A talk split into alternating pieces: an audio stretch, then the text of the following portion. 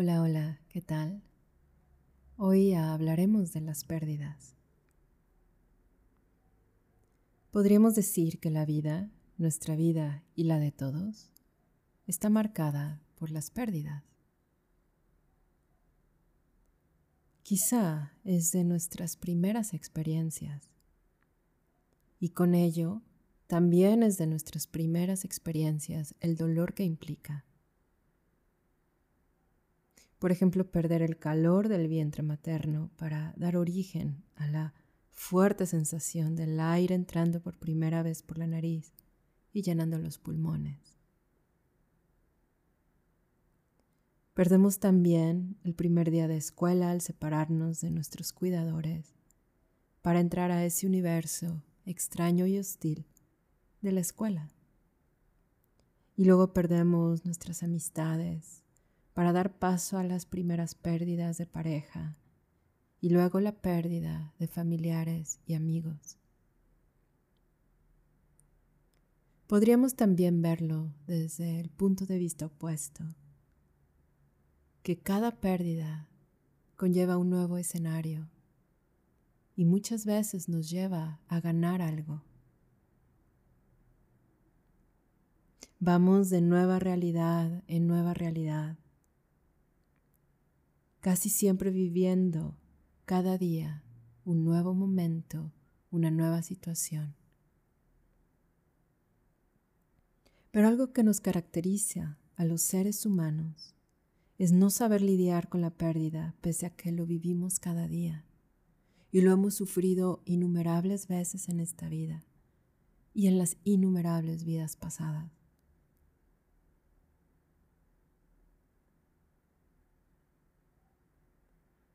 Sabemos hacer muchas cosas y pasamos muchos años en la universidad estudiando cosas del mundo externo, pero no sabemos cómo hacernos felices a nosotros mismos, nosotros a nosotros mismos.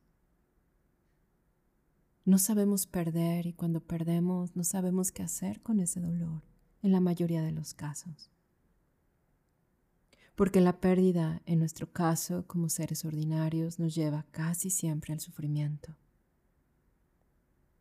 El dolor del hueco, el dolor de encontrar el vacío de aquello que no está ya y a lo que estábamos tan apegados y tan aferrados. Quizás es momento ya de aprender a transformar la pérdida en una poderosa enseñanza espiritual vivimos lo que se llama la nueva realidad, cuando en realidad hemos vivido una nueva realidad cada día de la vida, solo que no nos damos cuenta. Este año ha sido muy difícil, ¿no? Y muy doloroso para muchas personas, incluido quizá uno mismo. Y por primera vez para esta generación occidental que no conoció una guerra mundial y sus masacres, compartimos todos juntos todos juntos, toda la humanidad, una experiencia común, el dolor de perder, de perder la libertad de andar por aquí por allá, y en el caso de nosotros los latinos, saludarnos con un abrazo fraterno a la mínima oportunidad. Quizás te pasa lo que a mí cuando ves imágenes de hace apenas unos meses, de mucha gente junta, sin cubrebocas, respirando el mismo aire y te parece extraño, lejano y hasta inseguro. Algo está mal, pensamos. ¿A poco podían vivir así, estar tan juntos, etcétera?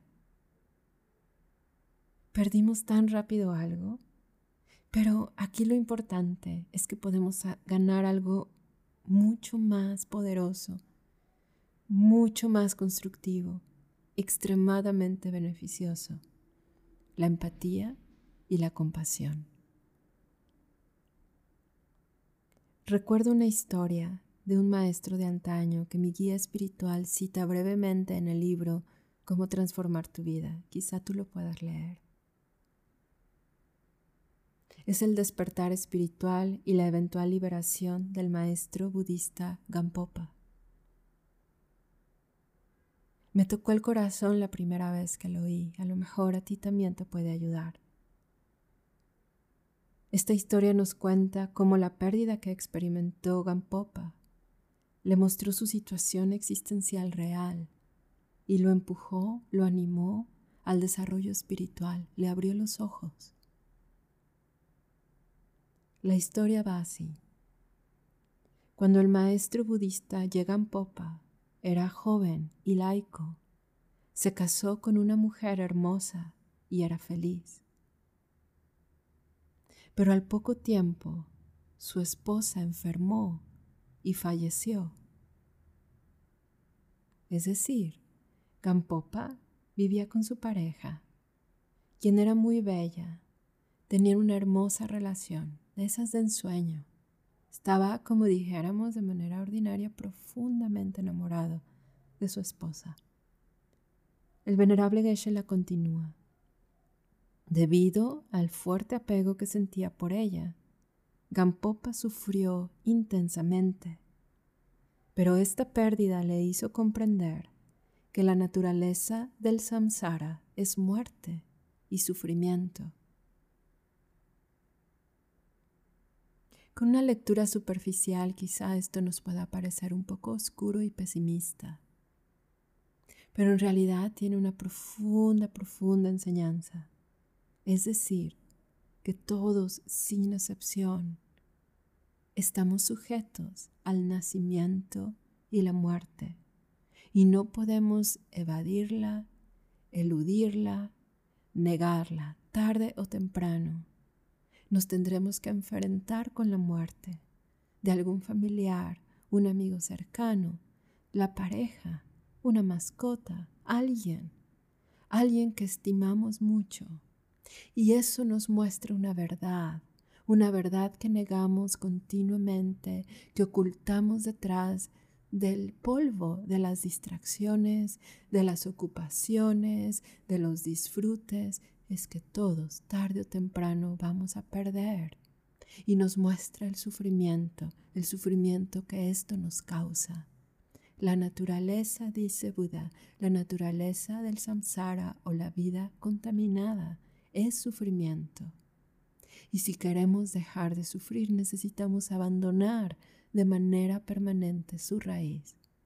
La ignorancia del aferramiento propio, que es un veneno que reside en nuestro corazón y su función es destruir nuestra paz mental.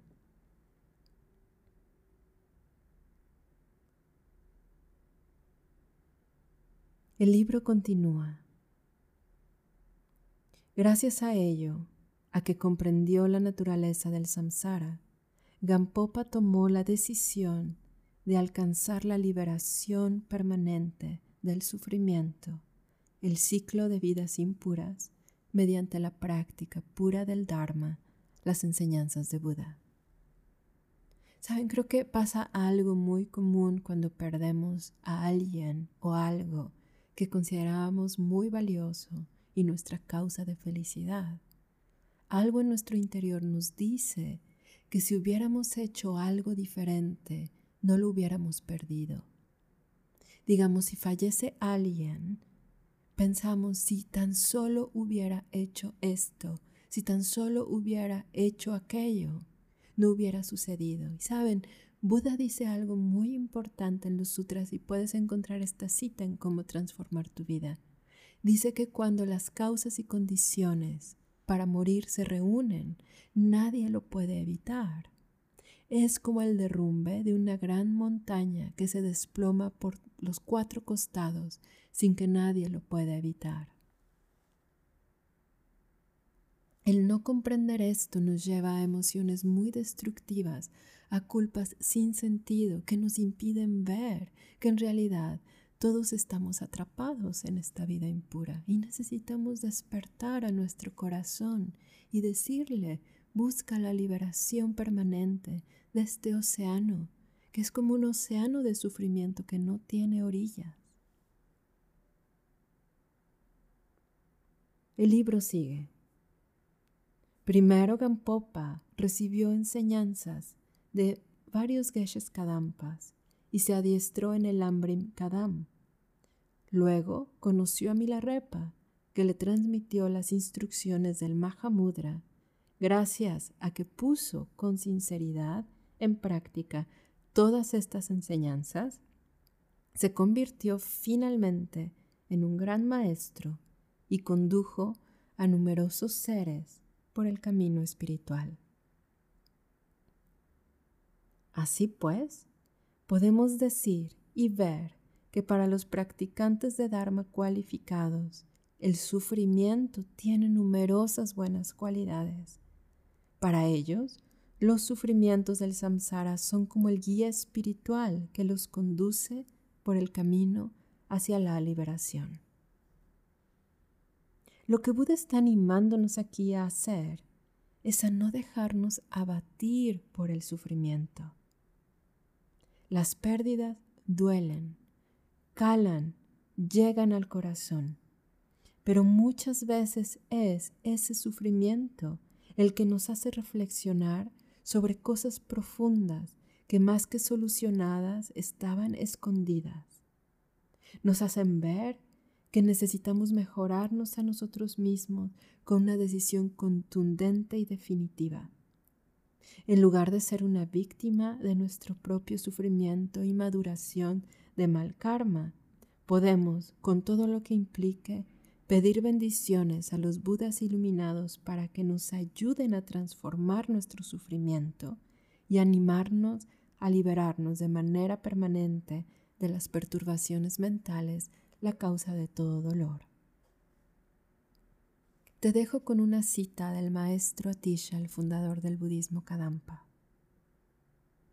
Si animada por su propio sufrimiento, una persona desea con sinceridad liberar a los demás del suyo, dicho practicante es un ser de capacidad superior. Seamos un practicante, un ser de capacidad superior, que al ver nuestro propio sufrimiento generemos la compasión que nos lleve a generar el deseo de liberar a los demás del suyo. Te invito a que te unas a las clases del Centro de Meditación Kadampa de tu localidad.